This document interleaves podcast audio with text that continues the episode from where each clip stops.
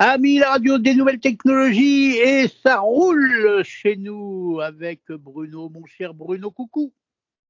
Oui, bonjour mon cher Guillaume, comment vas-tu en ce jour? Eh bien écoute, je vais très très bien et j'ai deux petites infos à t'apporter avant que nous rentrions dans notre discussion. Tout d'abord, des nouvelles annonces de Renault qui a annoncé que, alors il faut toujours se méfier des annonces constructeurs, on le sait bien, mais que la Renault 5 qui sortira euh, en 2024 et que j'attends avec une impatience particulière parce qu'à mon avis, elle va être belle et elle va être bien, vu que c'est quand même Luca Di Meo qui est derrière tout ça. Et je vous rappelle quand même pour info que Luca Di Meo, le nouveau patron de Renault, fut une époque lointaine le patron de Fiat et que c'était lui le papa de la Fiat 500, le relooking de la Fiat 500. Donc, quand on connaît le, succès et, la réussite de cette Fiat 500, on se dit que avec une icône comme la Renault 5, Renault peut encore frapper très fort. Et si je vous parle de la Renault 5, c'est parce que donc Renault a annoncé qu'elle aurait une autonomie de 500 km. Voilà. Et donc, pour rebondir sur notre sujet, euh, vous avez tous remarqué que le prix de l'essence grimpe à la pompe, puis redescend un peu, mais il grimpe. Et puis euh, l'État va faire des petits cadeaux pour que le prix rebaisse. Donc, avec Bruno, on a décidé de vous parler d'hybride. Et, et, spécialement, et spécialement de l'hybride qu'il connaît, mais pas que, c'est le Renault Capture. Voilà. Donc, je te laisse la main pour nous raconter un peu euh, l'histoire de l'hybride. Et qu'est-ce que tu en penses, tiens, aujourd'hui Est-ce que ça vaut le coup de faire ce que j'ai envie de faire, c'est-à-dire d'acheter, euh, par exemple, une vieille euh, Renault électrique dont le nom vient de m'échapper tout. Zoé, Zoé, Zoé. Une vieille Zoé pour faire de chez toi ton boulot et de ton boulot à ta boulangerie et d'avoir une, voiture ou hybride ou thermique quand tu vas partir en vacances. Et tu me proposes d'ailleurs une très bonne transition par rapport aux premières parties de ton discours, c'est sur le prix de l'essence, parce que par rapport à notre premier podcast sur ce, thème-là, j'ai en réétudiant un petit peu, je suis tombé sur un site qui explique exactement et compare exactement les coûts associé entre l'essence historique et l'électricité aujourd'hui, et le marché est en train de bouger énormément. Donc je me, dis, je me suis dit, avant de repartir sur les notions de la boîte hybride à crabot de la Renault Capture ou de la Mégane 2, de la Mégane pardon, ou de la Clio, puisque c'est les trois véhicules ont cette hybride euh, non rechargeable ou rechargeable, ça veut que c'est décliné entre deux versions, dont d'ailleurs je vais vous en parler eh ben, c'est intéressant de savoir, voyons aujourd'hui combien nous coûte un plein pour faire 100 km, un plein en essence ou en gasoil et un plein en électricité, parce que c'est quand même une notion qu'on n'a pas immédiatement dans la tête, c'est-à-dire qu'aujourd'hui, si tu te dis, bon, je vais à ma pompe à essence, je veux faire 300 km, ma voiture, bon an, mal an, allez, euh, soit elle consomme pas beaucoup, mettons 5 litres, ben, je vais mettre 15 litres, je ferai mes 300 km. Euh, si elle consomme 10 litres, euh, je vais mettre 30 litres. Là, le calcul est vite fait. Hein. Tu es d'accord avec moi, mon cher Guillaume. Tu sais à peu près où tu vas aujourd'hui en, litres d'essence ou de diesel. Mais complètement, mon cher Bruno. Par contre, c'est vrai que pour l'électrique, je ne sais pas du tout forcément. Ah, c'est oui. c'est la question que je vais me poser avant de m'acheter ma Zoé. Voilà. Eh bien, aujourd'hui, euh, pour faire 100 km en électrique, il faut à peu près 15 kW. Alors ça dépend des modèles, hein, parce que quand tu as des modèles à 2 tonnes 5 euh, dans les gros Mercedes électriques avec des batteries monstrueuses, ou la Zoé qui est un petit modèle, il faut savoir que la première Zoé, elle avait une batterie qui te donnait 150 km d'autonomie. Donc, quand tu vas choisir ta Zoé d'occasion, attention parce qu'il y a eu plusieurs déclinaisons de la Zoé. Je crois qu'aujourd'hui, ils en sont à 350. Donc, euh, pour la même Zoé. Donc, il y a eu d'énormes progrès euh, entre la première Zoé et la dernière. Hein. donc, euh, mais bon an, mal on peut dire que si tu veux faire 100 km en électrique, il te faut 15 kW de batterie, de capacité de batterie. Ah, ah, mais toi-même, je crois que tu en as déjà parlé. Quand tu dis 15 kW de batterie, est-ce que tu peux vraiment exploiter les 15 kW Imagine que tu as une batterie de 15 kW ou de 150 kW. Est-ce que tu peux, à ton avis, exploiter complètement les 15 kW de ta batterie? Eh bien, moi, je dirais que non, puisque déjà, normalement, quand tu charges une voiture électrique, elle est assez intelligente pour sauvegarder sa batterie, elle ne se charge pas à 100%, donc forcément, tu n'exploites pas les 15 kW de ta batterie. Voilà, en tu as très bien répondu, et c'est des deux côtés. Il ne faut pas qu'elle tombe en dessous de moins de 10%, et il ne faut pas aller au-dessus de 90% parce qu'elle souffre. Et si elle souffre, sa durée de vie est raccourcie. Donc tous les, systèmes internes euh, de charge de batterie euh, sont censés, à mon avis, le gérer. Parce que, donc, ça veut dire que quand tu as, on te dit, j'ai, tu as une batterie de 15 kW, tu vas pas exploiter les 15 kW de la batterie. Tu vas exploiter 15, euh, 10% qui vont rester dedans d'un côté et 90 de l'autre. Donc, tu vas exploiter que 80% de ta batterie à 15 kW. Donc, ça veut dire que tu n'auras pas tes 100 km tu auras 80 km en réalité avec une batterie de 15 kW. Tu vois un petit peu la subtilité. Est-ce que je suis clair? Parce que je, tu sens tout à fait... Non, non, alors là, tu es complètement, complètement clair. Il hein, a pas de euh, Mais c'est ah. vrai que les gens ne le savent pas forcément. Voilà, alors tu pourrais te dire, quand je mets de l'essence dans mon réservoir, je ne vais pas vider mon réservoir. En général, je refais le plein avant d'arriver à zéro. Mais à la limite, tant que tu as un litre, tu peux te dire, je peux aller jusqu'à la pompe si elle n'est pas très loin. Hein. Euh, et puis si j'ai le plein, il n'y a pas de souci. Donc, c'est déjà une comparaison qui est importante de se mettre dans la tête. C'est que si un constructeur te dit, je te vends une voiture de 50 ou 100 kW de batterie de capacité, la capacité, alors soit il annonce que c'est la capacité utilisable, ça m'étonnerait parce qu'au niveau marketing, c'est peut-être pas très positif de dire que ma batterie, elle fait 20% de moins que la vraie, la réalité. Donc, il faut dire que euh, bah, tu n'auras que 80% utilisable. Donc 80 kW au lieu de 100 kW si tu as une batterie de 100 kW. Donc, euh, qui pèse lourd, hein, attention à ce moment-là. Donc ça, c'est toutes des notions à prendre en compte. Et maintenant, si on, compare ça avec de l'électricité, euh, à la maison, est-ce que tu connais le prix moyen, même si ça aujourd'hui c'est un peu plus, je vais partir d'un prix, mais à mon avis, ça dépend chez quel fournisseur vous êtes. Hein. Mais aujourd'hui, si on, achète de l'électricité, alors il y a le tarif d'heure pleine et heure creuse, hein, euh, à ton avis, à combien est le kilowatt d'électricité? Alors là, tu me poses une sacrée colle parce que je paye ma facture, mais je sais pas, je me suis jamais penché sur ce détail, donc je te dirais non. Bon, alors, en théorie, euh, jusqu'à il n'y a pas très longtemps, c'est-à-dire, euh, je pense l'année dernière, au milieu de l'année, ça devait être en heure pleine, on pouvait trouver à 15 centimes le kilowatt. Euh, en ce moment, on doit être plutôt à 20 centimes et en heure creuse, c'est 2-3 centimes de moins. Donc, tu as pour ceux qui ont double tarif, donc ça veut dire ceux qui en général sont tout électriques à la maison, qui par exemple chauffent le cumulus ou le chauffe-eau la nuit, au courant de nuit. Donc, ils peuvent pendant 8 heures utiliser leur courant de nuit pour recharger la voiture. Mais imaginons, allez, on va dire qu'aujourd'hui, avec l'augmentation du prix de l'électricité, d'ailleurs récemment, j'ai changé une fois de plus de fournisseur pour revenir dans des zones euh, raisonnable parce que mon fournisseur ancien allait m'augmenter les tarifs de 50%, hein, quand même. Donc, c'est-à-dire que je serais passé de 15 centimes à 25, hein, à peu près, le kilowatt. Donc, admettons, en moyenne, 20 centimes le kilowattheure. S'il il te faut 15 kilowatts pour faire, allez, 80 km, on va même dire 100 km si tu as un véhicule à très bon rendement. Donc, 15 kilowatts à 20 centimes, donc là, c'est pas très très cher puisque ça va nous faire 3 euros le plein. Enfin, le plein. 3 euros les 100 km.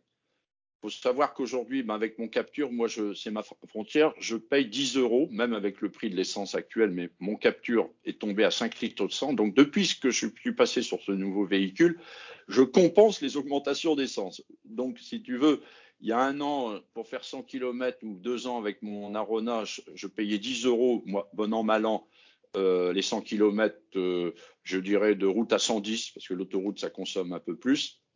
Aujourd'hui, grâce à mon investissement de le capture hybride non rechargeable, eh ben, j'ai toujours 10 euros les 100 km puisque je consomme 5 euh, litres au 100 km. Et bon an, bon an, mal an, 5 litres à 2 euros en ce moment, ça me fait bien mes 10 euros les 100 km. Est-ce que j'étais clair? Est-ce que tu me suis, mon cher Guillaume Alors, je te suis complètement, mais je veux préciser quelque chose que je suis sûr que tu allais dire après, mais en cas où tu ne l'aurais pas dit, bah, je l'ai dit. C'est que ça, c'est quand tu recharges ta voiture chez toi. Mais si tu recharges ta voiture sur une borne, là, c'est plus forcément le même prix. Il y a même des bornes qui sont relativement chères quand c'est des charges plus rapides.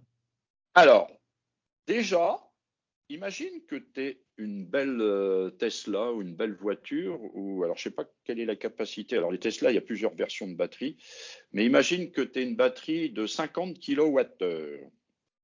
Alors, 50 kWh, si tu la charges à la maison, alors à la maison, on a des contrats avec des puissances possibles au niveau de ton contrat EDF, hein, EDF, enfin électricité, puisque maintenant il y a plein de sociétés qui fournissent l'électricité. Donc tu as une puissance, et selon l'abonnement que tu as, tu peux avoir une puissance de 3 kW jusqu'à 18 kW dans le grand public, ou même plus. Mais donc entre 3 et 18, tu as une sacrée marge. On est d'accord? Oui. Donc, tu veux recharger ta batterie de 15 kW avec une puissance qui est aussi la puissance à peu près d'une prise de courant normale, c'est-à-dire une prise de courant pour mettre ton fer à repasser ou un four, ou même une plaque de cuisson euh, consomme plus, mais une prise qu'on appelle 16 ampères, c'est à peu près 3 kW qu'elle peut fournir. Donc 15 kW divisé par 3 kW, la capacité de ta prise, ça fait combien d'heures pour te charger ta batterie de, pour faire 100 km oh bah Ça fait plus qu'une nuit. Hein. Ça fait 5 heures puisque 15 kW divisé par 3, 3 fois 5, 15, 5 heures de charge. C'est-à-dire que si tu veux dire, je veux une autonomie de 100 km le lendemain parce que je vais faire ma petite promenade en ville où je vais au boulot et je dois faire quelques courses et que je ne vais pas faire plus de 100 km, eh ben c'est bon. Tu peux dire que dans la charge, déjà des 8 heures, si tu utilises le courant de nuit, ou plus, parce que forcément, hein, les journées font dans 24 heures, on peut se dire tu peux charger, je dirais à peu près 10 euh, à 16 heures grand maximum si tu travailles 8 heures et plus le trajet, 16 heures à la maison, 16 heures à la maison à 3 kW euh, sur la prise, 3 fois 6, 18, ça fait à peu près 40 kW, donc tu auras 200 km, 250 km, mais il va falloir brancher ta voiture pendant 16 heures. Et si tu as un contrat de 3 kWh, tu peux rien alimenter d'autre dans la maison. Donc il faut quand même se mettre en perspective un peu tous ces aspects-là. Bon, c'est rare. Ça veut dire que, ta voiture, quand tu la charges, ça pourrait faire sauter ton compteur électrique si tu n'as pas assez de puissance. Ah euh, bah, voilà. Si tu mets en route ton fer à repasser, ben, ça saute. elle va consommer combien, combien quand elle se charge, ta voiture? Eh ben, Elle va consommer 3 kWh.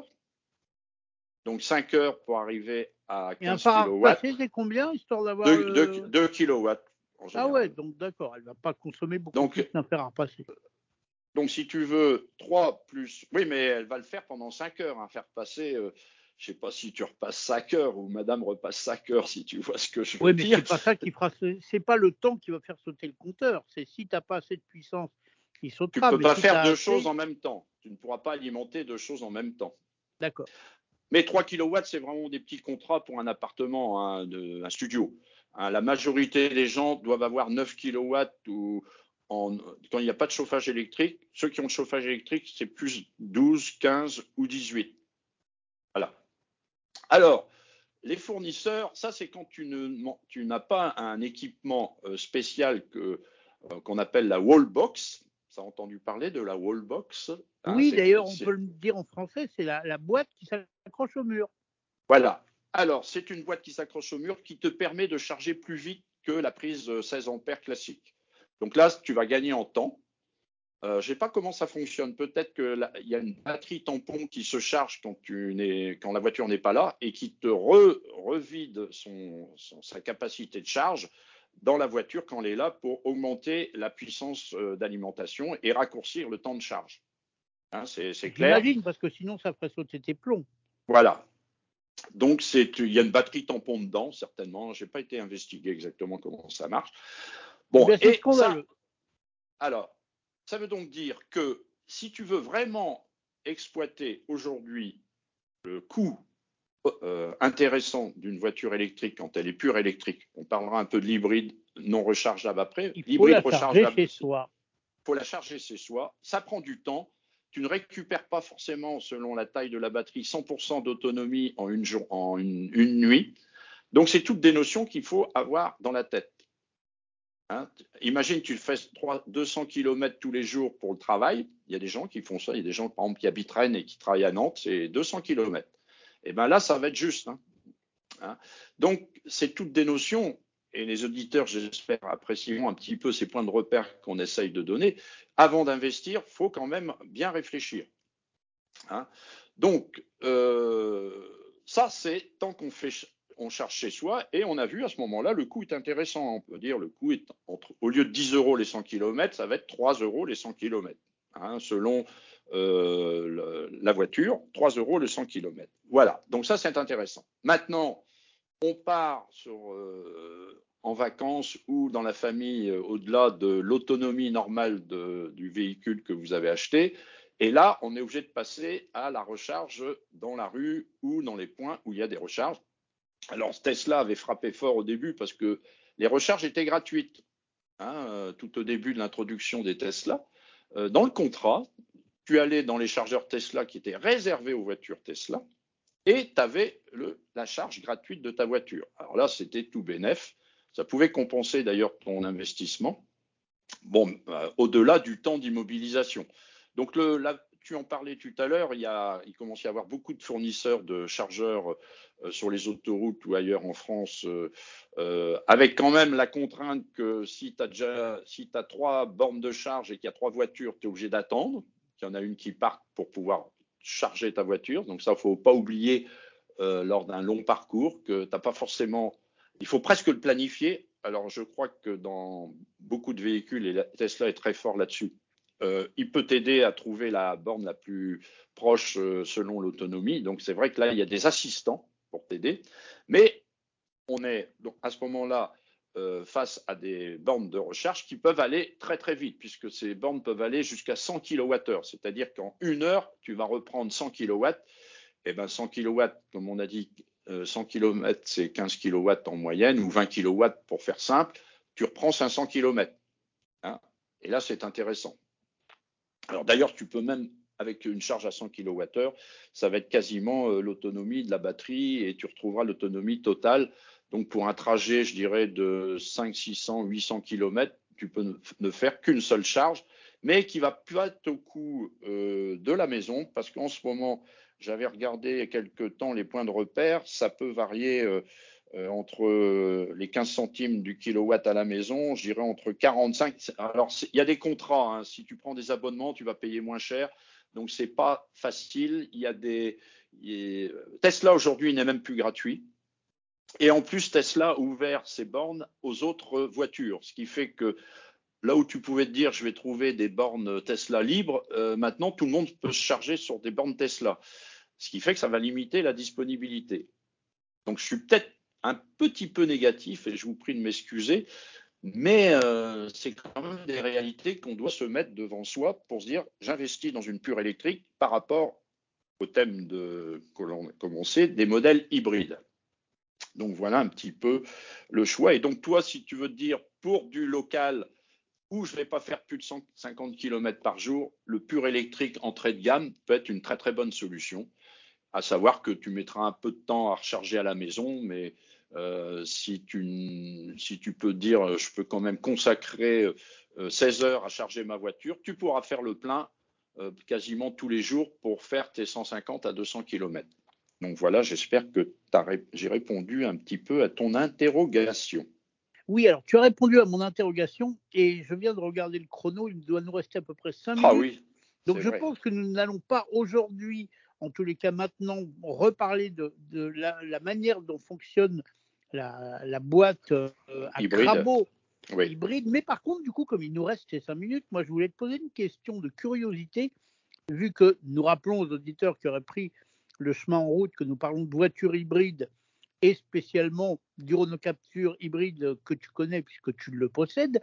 Alors moi, j'avais une question de curiosité. Malgré le fait que ton Capture ne soit pas rechargeable, est-ce que tu as quand même un indicateur de l'état de ta batterie quand tu roules? Alors, j'ai un indicateur de l'état de ma batterie constant. Et juste anecdote, quand j'ai fait de la montagne, bien sûr, quand tu montes d'école sur de l'autoroute, particulièrement entre Genève et je dirais Bourg-en-Bresse, tu as des grandes montées partant de Genèse et après tu as une grande descente jusqu'à Bourg-en-Bresse. Alors c'est marrant parce que dans la descente, ben, la batterie se remplit au maximum. Donc j'ai un indicateur sur le côté gauche de mon compteur à côté d'un petit logo qui te dit qui fournit le courant à qui. C'est-à-dire que tu as trois petites pastilles, tu as une pastille batterie, tu as une pastille rouge, roue, pardon, et tu as une pastille moteur à explosion. Et tu as des flèches qui vont de l'un à l'autre pour te dire selon les combinaisons qu'est-ce qui se passe. Donc dès que tu descends, et alors je dirais que l'hybride, là, non rechargeable, hein, ou même la rechargeable, ça doit être aussi la même chose. En montagne, elle peut être intéressante parce que forcément en montagne, une voiture à explosion va dépenser beaucoup d'essence. Euh, je sais pas, quand tu regardes les consommations instantanées des voitures à explosion, des fois ça te fait peur. Hein. Tu montes à 12, 13, 15 litres au 100 hein, euh, en montée. Et dans les descentes, tu es à zéro. Là, l'avantage, c'est que dans les descentes, je récupère un petit peu de l'essence du carburant que j'ai consommé dans la montée. Alors moi, dans les limites de ma petite batterie, parce que la batterie de l'hybride rechargeable, on en reparlera dans un troisième volet, je pense, elle n'est pas très grosse, mais ceux qui ont une hybride euh, rechargeable, là, ça peut être intéressant parce que dans la descente, ils peuvent récupérer peut-être 20 euh, ou 20. Imagine, tu as une montée de 20 km où tu dépenses beaucoup d'essence et tu as une descente de 20 km que tu vas récupérer ce que tu as peu dépensé dans la montée dans la batterie, puisque là, la gravité te recharge la batterie, hein, et bien là, c'est intéressant. Donc, les deux endroits où j'ai constaté un gain important, c'est la ville, parce que quand tu démarres en électrique, tu ralentis, alors tu utilises bien sûr le frein moteur, on en reparlera. Alors, c'est un frein moteur électrique, hein, bien sûr, puisqu'à ce moment-là, la batterie se recharge, là, tu gagnes. Mais j'ai constaté aussi qu'en montagne, on pouvait gagner dans les descentes et ça, permet aujourd'hui d'arriver à ces 5 euh, litres au 100 pour un véhicule qui fait près d'une tonne 5. Alors, un petit point aussi qu'il ne faut pas oublier dans les voitures pures électriques, un peu moins dans les voitures hybrides, c'est l'hiver, tu dois te chauffer et l'été, tu dois refroidir ta voiture. Donc, l'hiver, tu es obligé de dépenser de l'électricité pour chauffer la voiture, d'où certains modèles où il y a une pompe à chaleur pour limiter les dégâts de la consommation électrique parce que quelque part, euh, chauffer une voiture, ça te consomme de l'électricité quand tu n'as pas de moteur à explosion. Dans les hybrides, l'avantage, c'est que le moteur à explosion tourne et tu récupères euh, la chaleur de, du moteur, sachant qu'un rendement de moteur à explosion, c'est 40%, un rendement de moteur électrique, on est dans les 90-95%. Donc, un petit avantage pour chauffer euh, l'hiver et l'été, le moteur à explosion entraîne la clim. Euh, la, clim qui est aussi une pompe à chaleur, hein. quelque part une climatisation, c'est une pompe à chaleur hein, qui marche que pour capturer la chaleur dans l'habitacle de la voiture et, la ressortir. Hein, c'est le principe du frigidaire ou, euh, ou, de la pompe à chaleur, parce que ça du même fonctionnement. Mais là, euh, donc, euh, faut pas oublier qu'en électrique, euh, l'hiver, tu dois utiliser l'électricité pour chauffer et l'été, tu dois utiliser l'électricité pour faire marcher ton ta pompe, enfin ton, ton climatiseur. Donc ça, c'est pour ça que les, les, les, les, valeurs d'autonomie WLP là, qui est la norme actuelle, c'est pas tout à fait la réalité. Je crois que en usage réel, personne n'arrive aux valeurs qui sont faites lors des certifications. C'est toujours un peu dommage parce qu'on peut être surpris euh, euh, dans certaines situations de ne pas avoir la voiture euh, suffisamment autonome par rapport à ce que l'expectation avant l'achat, mon cher Guillaume. Et c'est là-dessus que nous allons nous arrêter, mais je vais faire quand même mon petit commentaire sur ton dernier sujet. C'est pour ça qu'il ne faut jamais croire les données constructeurs parce que comme la petite brève que je vous donnais tout au début de cette pastille, quand je vous disais euh, Renault annonce que la R5 euh, électrique aura une autonomie de 500 km, évidemment, dans la vraie vie, ça sera forcément un petit peu moins. Donc voilà, il faut se méfier. Mon cher Bruno, nous reparlerons hybride, nous reparlerons de ce fameux moteur et de cette boîte avec les crabos. Mais en attendant, et avant de nous quitter, si vous nous écoutez sur Ami, la radio ou en podcast, sachez que vous pouvez participer en nous proposant des sujets au 01 76 21 18 10. Mon cher Bruno, à bientôt. Mon cher Guillaume, à très bientôt.